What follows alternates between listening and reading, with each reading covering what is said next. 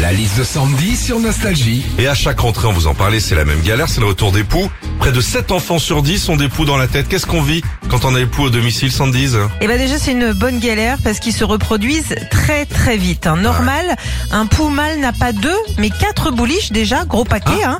Il peut euh, féconder jusqu'à 18 femelles à la fois et faire 117 enfants en une journée. Tu comprends mieux pourquoi ça te gratte après. Hein. Les gars ils doivent être sans arrêt en train de faire des allers-retours à la CAF. hein. Quand à la maison, tu fais tout pour t'en débarrasser. Alors, faut faire des traitements, mettre de la lavande, passer le peigne et puis changer les draps et les tais avec la petite touche finale.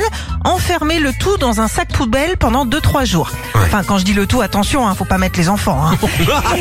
Enfin, vous remarquerez que lorsque vous avez des poux à la maison, c'est parce que votre enfant vous en a ramené soit de l'école maternelle, soit de l'école primaire. Après, fini le ramdam. hein. Ouais, les poux, c'est comme des ados. Hein. Arrivés au collège, ils ont la flemme de tout. hein.